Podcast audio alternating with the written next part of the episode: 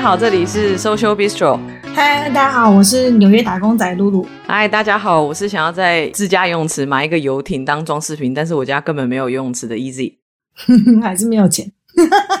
没错，OK，好，欢迎赞助，欢迎赞助，请大家赞助。OK，那我们这一集呢，我们想要来讨论一个有趣的故事，是刺青的故事。呃，主要是我跟 Easy 就认识一个朋友，然后他之前跟我们分享过一个，就是他呃关于他自己刺青的故事，然后还有跟警察交手的经验。然后因为我跟 Easy 在纽约也有一些刺青相关的故事，但是跟这个朋友的台湾的经验差蛮多的，所以我们这次想要邀请他来和我们一起讨论，就是刺青这件事情。好，那我们就请那个这次的神秘嘉宾波露自我介绍。Hello，各位听众朋友，大家好，我是波露，然后我是竹科工程师。那我身上有刺青，大概一年多了，然后诶，刺青的方向大概是从肩膀到一半手背的地方，其实还蛮大片的。上面图案大概是肩膀到一半的手，对啊，对啊，对啊，其实还蛮大片的，就是到手肘那边。对啊，没错，没错。嗯然后，呃，刺的图案大概是那种比较偏原住民的部落图腾啦。不过，露露跟 Easy 的身上也有刺青吗？我本身是善良公民，所以我没有刺青。但是我朋友，哎，你有朋友在纽约刺青的故事。OK，我们 just kidding，大家，我只是开玩笑的。哎，我也是善良公民，但是我身上有刺青，我有善良公民的刺青，好吗？但是我的我的没有很大一个啦，我的大概就是。一点五倍的手掌嘛，就小小的，没有很大，在我的左手手臂后面。对啊，嗯，OK。那那个那多路刺青怎么样改变你的生活，或是有什么样的生活经验？我现在在台湾刺的生活经验的话，其实。诶，刺青情况其实差蛮多，因为像我本人其实也是善良公民啊，嗯、但因为就现在那个 刺青之后，善良公民变成那个季节限定，就走那那个冬天的时候，就走冬天没有看到刺青的时候，而且善良公民，而且台湾的冬天很短，你善良公民的时间大概只有一两个月而已，超短。对啊，因为像我的范围是穿短袖。手背的刺青就会露出来嘛，对啊，所以像我就是那种，比方说夏天在那个林森北路喝酒啊，或者是那个台北转运站这边都有那警察会常巡逻吧，我觉得还还蛮容易都被警察那个盘查的。路上的那种酒测啊，就是警警察会在路边那种酒测嘛，对，其实都会把我给拦下来，然后就是夏天的时候都会这样子。对，然后冬天的时候就会真的都没有，完全变成那个季节限定善良公民。所以我就是觉得好像警察都把那个有刺青的人当成可疑分子这样子诶。哎、欸，我觉得因为听众看不到波露长什么样，他其实是理了一个小平头，所以我觉得 somehow 我觉得算情有可原，我有点理解警察，你懂警察，你那个不忍不住就想要想要问问他最近过得好不好？哎、欸，有没有带携带什么违禁品？这张书上刻板印象，说波露你自己要检讨了。我没有这么说，对对啊，其实听起来感觉就是呃，就是在以台湾人眼中来说，刺青跟犯罪就是有一个连结嘛。就你看到有一片刺青，就觉得这个人可能不是善良公民。但我觉得这件事情在纽约其实还好，因为在纽约的刺青其实非常的普遍，就你在路上看到刺青也蛮多，然后警察其实自己也会刺青。纽约的警察有刺青吗？对啊，纽约警察有刺青，还蛮多的。我觉得，嗯、至少我在纽约这边看，大家对于刺青没有这样子的一个犯罪连接。因为我之前就是还蛮好奇这件事情，我就在想说，为什么？因为我听到波露这个故事之后，我就在想，为什么这个台湾把这个刺青跟犯罪做这么强烈的连接？然后，嗯，其实我自己是觉得刺青啊，它本身其实，在不同的文化有不同的意义。例如像在泰雅族啊，大家都知道，就是泰雅族的纹身其实是一种仪式。然后，希腊跟古罗马的那个罪犯。他们那时候呢，嗯、就是如果你犯罪的话，他们就会在你身上刺青。这个刺青就象征着污名，污名就是 stigma，呃、，S T I G M A，大家这个英文会考哦。然后呢，这个污名呢，这个词是教大家英文。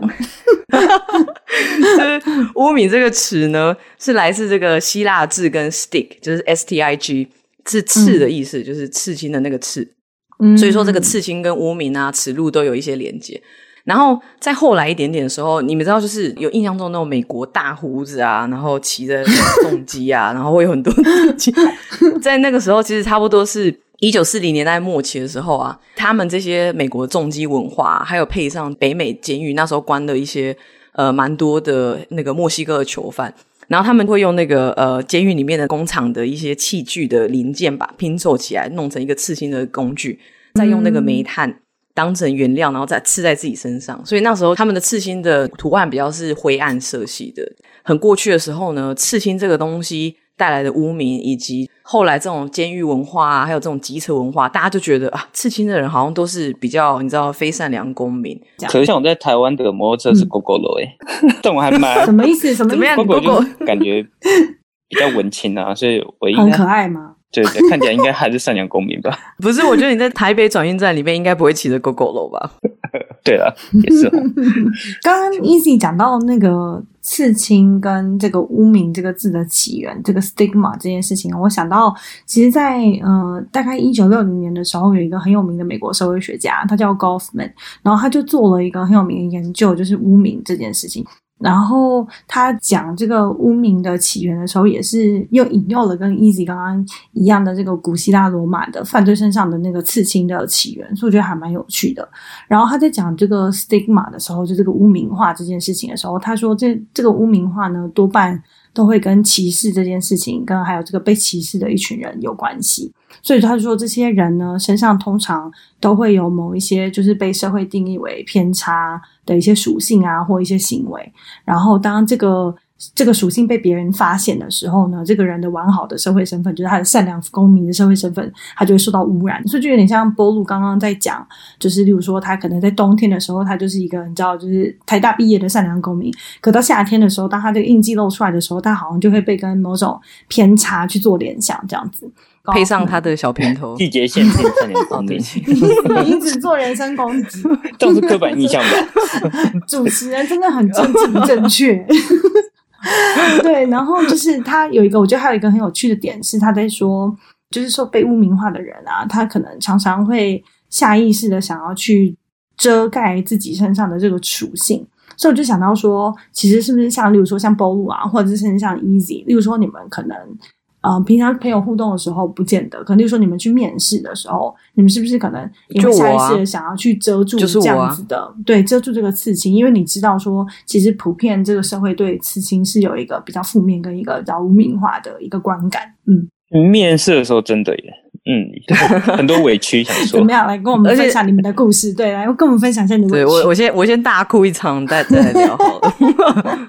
没有啦，但是像我就是呃，因为我是在左手臂的后面，然后是在上手臂的部分。嗯、然后我当初特别选这个位置，是因为我知道在。例如像我在公司的时候啊，我的我一定会穿长袖的衬衫，然后我知道就算我很热，我把它卷起袖子，它也不会露出来，所以我是特别挑了一个位置，嗯、我觉得上班的时候是很安全。然后之前像我们有时候会有一些活动，然后我们要一起出去，然后大家会穿着我们公司的衣服 T 恤，我之前就会买那种很大片的那种 OK 绷，然后就贴在我的，嗯、把我刺青整个盖住。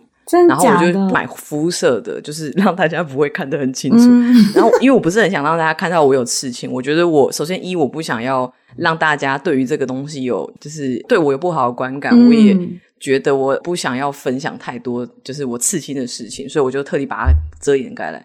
其实老实说，就是我想要掩盖我自己这个会被大家污名化的刺青的这个图案，我自己觉得对，对啊，嗯，那波路呢？经验是像我去面试的时候，也还是会都把那个刺青给那个遮遮起来，然后其实也是跟那个 Giz 一样，就会挑那种袖子特别长去把它给遮住，这样子，还是不太希望因为有刺青这件事情的刻板印象，所以造成别人对你专业度会有质疑。好像你的专业度会被扣分，啊、或者是有一些联想。对啊，嗯，不过我我自己觉得，那刺青这件事情看起来好像是一种那个犯罪的符号。我觉得在台湾社会跟日本也是这样子，因为你们大概晓得，因为刺青在台湾就比较次文化嘛。那可能想象中的刺青以前都是那种公庙人士啊，或者是帮派分子嘛。可能大家对于他们的感觉，就是因为他们可能是那种罪犯啊，那种问题人物，所以。呃，警察的话，其实就下意识的就会把刺青当成一种我觉得比较呃识别性的那种符号。他已经先假设立场了，就是你的刺青啊，就会等于犯罪。像我自己的经验，就是还蛮容易被警察盘查，可能就是这样。不过，呃，台湾刺青的文化资源其实应该跟日本统治时期啊，透过一些。个浪人浮世绘进来台湾的刺青文化，然后图案的话，大部分像你们常常看到旧的台湾传统制式刺青啊，对可能就是什么龙啊、虎啊，嗯、然后鲤鱼啊，或者像那种鬼头还蛮常见的嘛。嗯哦，嗯，或者那种有一点点那种那浮世绘的风格。嗯嗯对啊，其实受到日本的影响还蛮多的，嗯，大概都会常看到这样。就像这种龙啊、凤啊、虎这种。对啊，对啊。就是现在也是一般比较大家好像会跟犯罪比较做连接的一些图案。对啊，其实呢，嗯嗯嗯，像在日本的话，刺青的人好像现在也没有办法进去泡汤嘛，因为日本的黑道文化是会刺青整面背，然后或是。会刺到那个胸前来，就是面积非常大的那一种。到胸前，嗯，快到胸前哦，感觉很痛。嗯，那你之前去日本的时候也会有泡？嗯，泡温泉的人都没有办法。像我之前去那个北海道旅行的时候，脱了衣服之后被工作人员看到，然后就马上就被请出场了。对啊，其实到现在还是这样子。吓到吓到路上善良公民，对，真的吓到别人是别人善良公民。哎，那那那暴露我有一个问题，那你能不能去买那个 BB 霜，把它遮起来就好了？那也太大片了吧？因为面积才太大了，哦，太大片。现在是有那种呃专门可以泡汤的贴纸，像我有些朋友身上有那种非常小的、小面积的，其实如果你贴好的话，日本的温泉还是会放进去。但因为我的面积太大了，对啊，只是我面积太大才没有办法。因为如果我那样贴的话，可能贴布的价钱已经超过那个温泉入场费了。我想想，还是算了吧。这样子，真的。对啊，那你就泡两倍的时间呢？爆到烂掉。台湾跟日本好像这样，不过蛮好奇的，所以美国的刺青的民俗风情跟亚洲这边有差很多吗？嗯，我觉得差蛮多的。就是像我刚刚讲，我觉得在纽约看到刺青，其实真的还蛮普遍的。我之前有看过一个文章说，大概现在十个美国人有三个有刺青，我以为会更多了了。觉得以纽约来说，应该是更多。然后，所以我那时候看到这个呃数据，我有点意外。而且，我觉得美国的这个刺青文化其实也是有一个转变。你们大家有看过一个 YouTuber 很有名叫 Uncle Roger 吗？就是那个 那个 炒饭的那个，就是就是那个英国炒饭的。对对，没错没错。我之前就是有看他一集的 YouTube，然后他就在讲说，呃，When I was young, I saw people with a lot of tattoo. I would say they are gangster，就是。我小的时候呢，就是看到如果有人有很多很多的 tattoo 的话，我会觉得他是一个，就是你知道非善良分子。然后他就说，对，没错。然后他就说，呃，But now like when I see people with a lot of tattoo, I would say they do latte。就是他就觉得现在如果看到的话，就觉得他们应该在咖啡店里面做拿铁吧。我本人非常赞成，咖啡店的店员如果没有 tattoo，基本上面试就会被 fail 掉。我自己认为在纽约，他就不会做咖啡，他不懂咖啡。没错，他不懂咖啡，真的。所以他其实描述了这个刺青文化的转变。没错，我觉得他应该在英国长大了，嗯、觉得他应该有就是经历差不多的一个过程。像我在路上，我就很常会去偷瞄别人家的刺青。我觉得外国人超流行把自己的英文名字翻成中文，然后刺在身上，什么杰里米啊，什么朱棣啊之类的。然后我之前有看到有外国人吃一些很荒谬，例如像什么猪肉炒饭啊，然后买樱花送油网，我真的不知道这是哪里来的 idea。然后或是刺错刺错字啊，要刺什么坏男孩刺成坏孩男之类的，就是这种很荒谬的。之前有听过一个，我觉得算是嗯比较有趣的一个中文刺青是那个贝克汉，你有没有看过贝克汉的乐？我刚刚才讲乐牌，不是乐谷 附近，乐谷附近有一个自强不息，永不言败。哎，不对不对，说错了，对不起。他在旁边刺了一个“生死有命，富贵在天”。然后我之前就是看到这个贝克汉，造谣贝克汉。我看到这个故事很有趣，他特别找了一个香港刺青师，然后他这个刺青师很有名，他是专门在刺这种像书法类的这种文字。哦，对，感觉外国人会很喜欢。对对对，而且我觉得是还蛮漂亮的。然后，嗯，这个刺青师有一天就接到一个通电话，然后这个人就说：“哎，嗨，就是我是那个贝克汉的助手。”然后他就很生气的说：“如果你是贝克汉的助手，那我就是伊丽莎白二世。”然后他就把电话挂掉。然后后来贝克汉本人打电话给他说：“哎哎，就你不要挂我电话，我我本人真的是贝克汉。”然后他就跟他说：“我想要吃一个自强不息，永不言败。”然后这个刺青师就说：“嗯、我觉得你这个刺青非常土，我觉得非常有种，居然敢这样这样贝克汉。”然后他就跟贝克汉建议说：“可以刺那个呃，生死有命，富贵在天，因为比较符合他们文化这样。”嗯，所以后来就吃了这个。然后呢，我就是非常建议听众呢，可以去查另外一个名人的中文刺青，我觉得很像国高中生写的中文。就你们可以去查那个 Nicki Minaj，他刺了一个“上帝与你同在”，我觉得你们可以看看，觉得蛮惊奇的。我看到的时候有觉得这个啊、呃，好的，感觉意思你可能会得罪很多他的粉。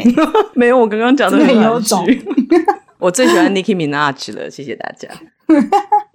不过我自己觉得，像台湾现在那个一般年轻人刺青的也越来越多，而且现在大概不太有人刺那样的东西了吧？刺青的过程其实没有那么恐怖，嗯、跟大家可能想的不太一样。讲一下我自己的那个刺青的经验好了。嗯、我在去之前，然后其实会先把一些想要的图案，然后跟那个刺青师讲嘛。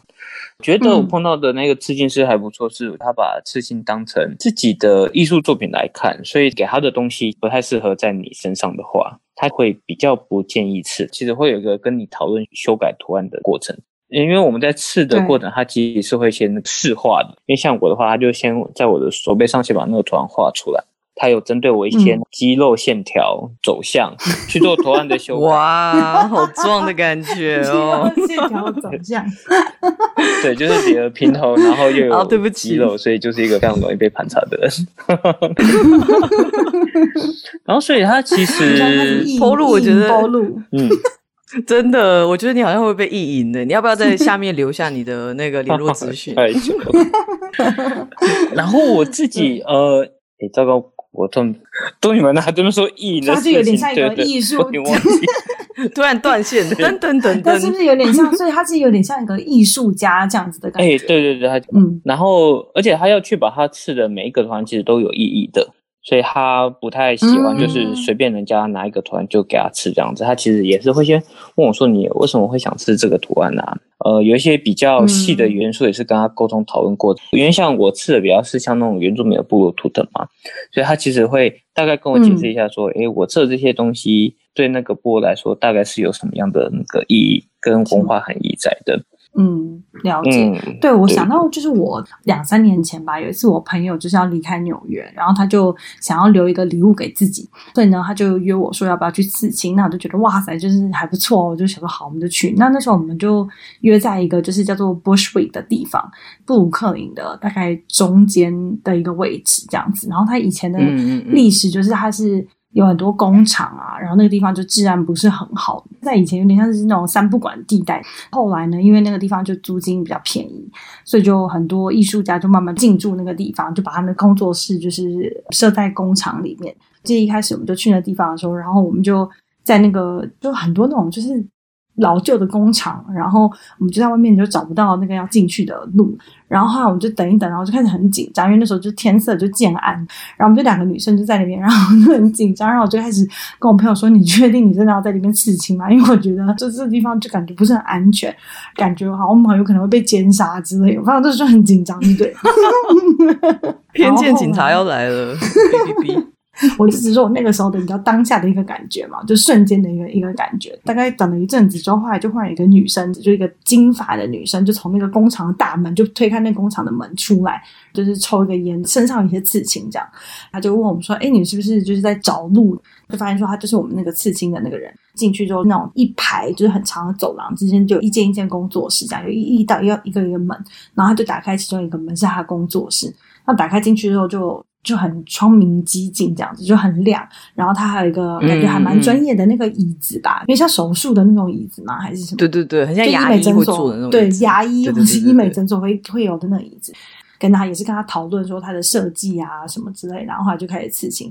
结束这这个过程之后，就觉得哇，Oh my God，这真的是你知道，就大概我纽约前十潮的人生经验。现在我觉得 Bushwick 有点像是新的那个 Williamsburg 嘛，就很多艺术家现在在那边，租金比较便宜。对对对但那边、嗯、我觉得还是有点荒芜，是就是它就是有点介于那种，它就是介于一个嗯，好像快要被发展起来，快要整个很潮了，对对的地方，又还又没有完全的开始潮，所以那时候我们在那个地方也不是那个 Bushwick 里面最热闹的地方，就是比较偏、哦、偏一点的地方，所以那时候我才会觉得很紧张。其实我去刺青的地方也不是在那个城市里，我是在那个桃园乡村的透天处里头，然后旁边都是田，也是个奇怪的地方，这蛮另类的。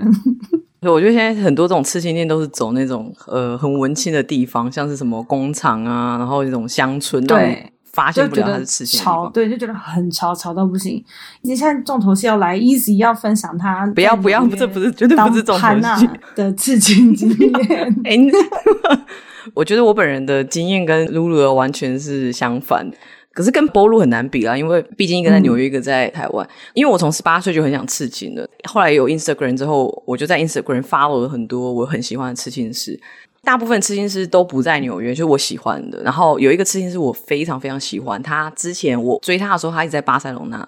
我追他个好几个月或是一两年之类的，就有一天我忽然发现他在纽约了，没有任何思考的直接打电话到那个，就是他在纽约那个地方。因为现在很多刺青师他会跑来跑去嘛，就有名的刺青师他可能会在一个点待一两个礼拜，然后刺青刺青，然后又走了。然后我那时候就想说，哦，他可能是过来这边可能待个一阵子而已，所以。发现这个这件事情之后，立马我就打电话去刺青的 studio，就说我要就是要刺青这样。他就说好，那你就明天晚上来。然后我就去了之后呢，因为我自己已经有想好一些图案，就跟这个刺青师说，呃，我就说我想要刺两个图案，一个图案是我想好的这个，然后第二个图案是你以前在 Instagram po 的一个图案，我觉得很好看。他就跟我讨论一下第一个图案之后，他就讨论讨论，然后他就说嗯。你这个刺青，我觉得，呃，这概念不错，我觉得我可以帮你这样、这样、这样做。嗯，这个刺青图案我蛮有兴趣的。那好吧，我就接受你这个刺青的这个、这个、这个案子。然后我当时接受你，其实被没错，我想说，没错，我想说，我靠，我以为我是去跟他 confirm 我的刺青的图案，结果没想到我是去面试的，你知道？对。然后呢，后来我就跟他约了一个时段嘛，就第一个图案很快我们就讨论完，然后我们就就直接就吃了。所以那那个刺青大概花。两个小时以内吧，就把那个吃完了。我准备要吃第二个的时候呢，我跟这个刺青师一直没有谈拢。就是我很想刺某一个图案，他就一直跟我说，但但是他比较喜欢另外一个图案。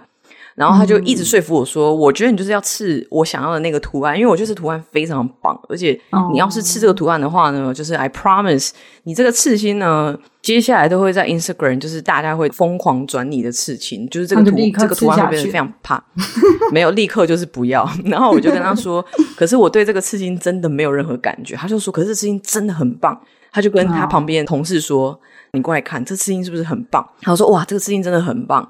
我觉得你要吃这个，然后我当下就开始觉得，这样现在是什么什么布道大会？为什么我要被你说服要吃一个我不想要的东西？对。后来我就跟大家讲说，我就真的不想要，我真我对他真的没感觉。然后他就他就忽然跟我说：“Hey, come on, this is just a tattoo 什么的。”就是我当下就觉得有点不爽，想说：“OK，你就是可能有上百个刺青在身上，嗯、可是我本人可能只只想要两个，我想好好的对待。”每一个刺青，我就我就跟他说，那我不要刺了，我就付我那一个一个刺青的钱，到底多少钱？然后呢，价钱的部分就，嗯、就数千块美金这样子，哈、嗯，就是我这个刺青是他真的很贵，因为我我感觉他蛮有名的啦，他第一个小时就是是一千两百五十美金，希望我爸妈不要听得好贵哦，一千所以是三一个小第一个小时是三万。三万多块台币，哎，你不用换，真的不用换算，不用换算，算起来大概至少是台湾的十倍耶，对吧？超贵，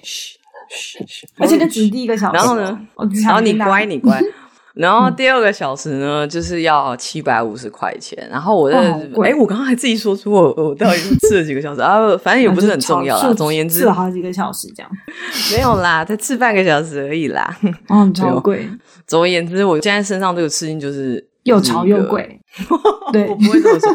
像露露，你去的是在就是 Brooklyn 一个比较准备要开发一个地方嘛？对。然后我去的那个地方是 SoHo 那里，那时候其实也花了一下子找他，因为它长得太潮了。就是，嗯，你你那个店面非常非常大，然后呃，就是它的前台大概占了店面的六成，所以我其实看不太出来它是一个刺青店，然后非常的明亮。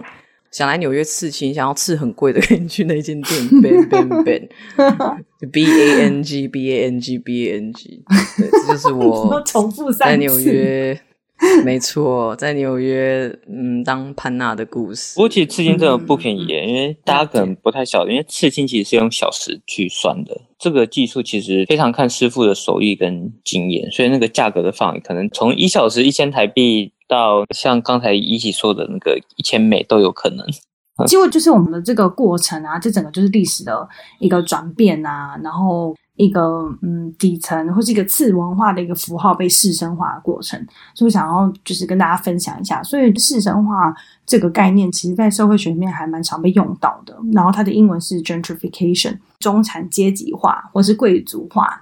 这个本来概念是在用在都市发展，就是比如说有一些。区域，它可能这个地方它本来比较多，可能是中低收入的居民，然后可能在都市重建的过程中，或是有一些驱动力，可能主要是艺术或是什么样的驱动力，这样的地方就是变得哦、呃，就是开始比较贵啊，然后比较多就是高收入的居民会移入这个地方，就或者是有一些区域可能就是它怎么变潮的一个过程。所以就是这个刚刚我们在讲刺青这件事情，有点像是说刺青这件事情它怎么变从。可能有的时候，例如说，我们一开始觉得它好像跟犯罪做一些连接，好像是一些就是比较比较是次文化连接。那他怎么透过这个士绅化的操作，去把它转变成一个一个好像比较具有文化性啊，比较具有艺术性的一个符号这样子。然后像是例如说，我觉得我记得在我们那个大学的时候有。其实应该在我们大学更早之前啊，就是一九七零年的时候就有了。就那时候有一个就很潮的牌子，就是大学的时候很红的一个牌子，就是 Ed Hardy。它也是用一些很多那种刺青的呃符号啊，比如说我记得有些什么啊老虎什么之类的，然后可能就是红色、对对对黑色这样子的颜色，然后就是做在一些服饰上面。它的售价非常的贵，嗯、然后就是你知道很潮流，然后很很就是艺术型的一个品牌。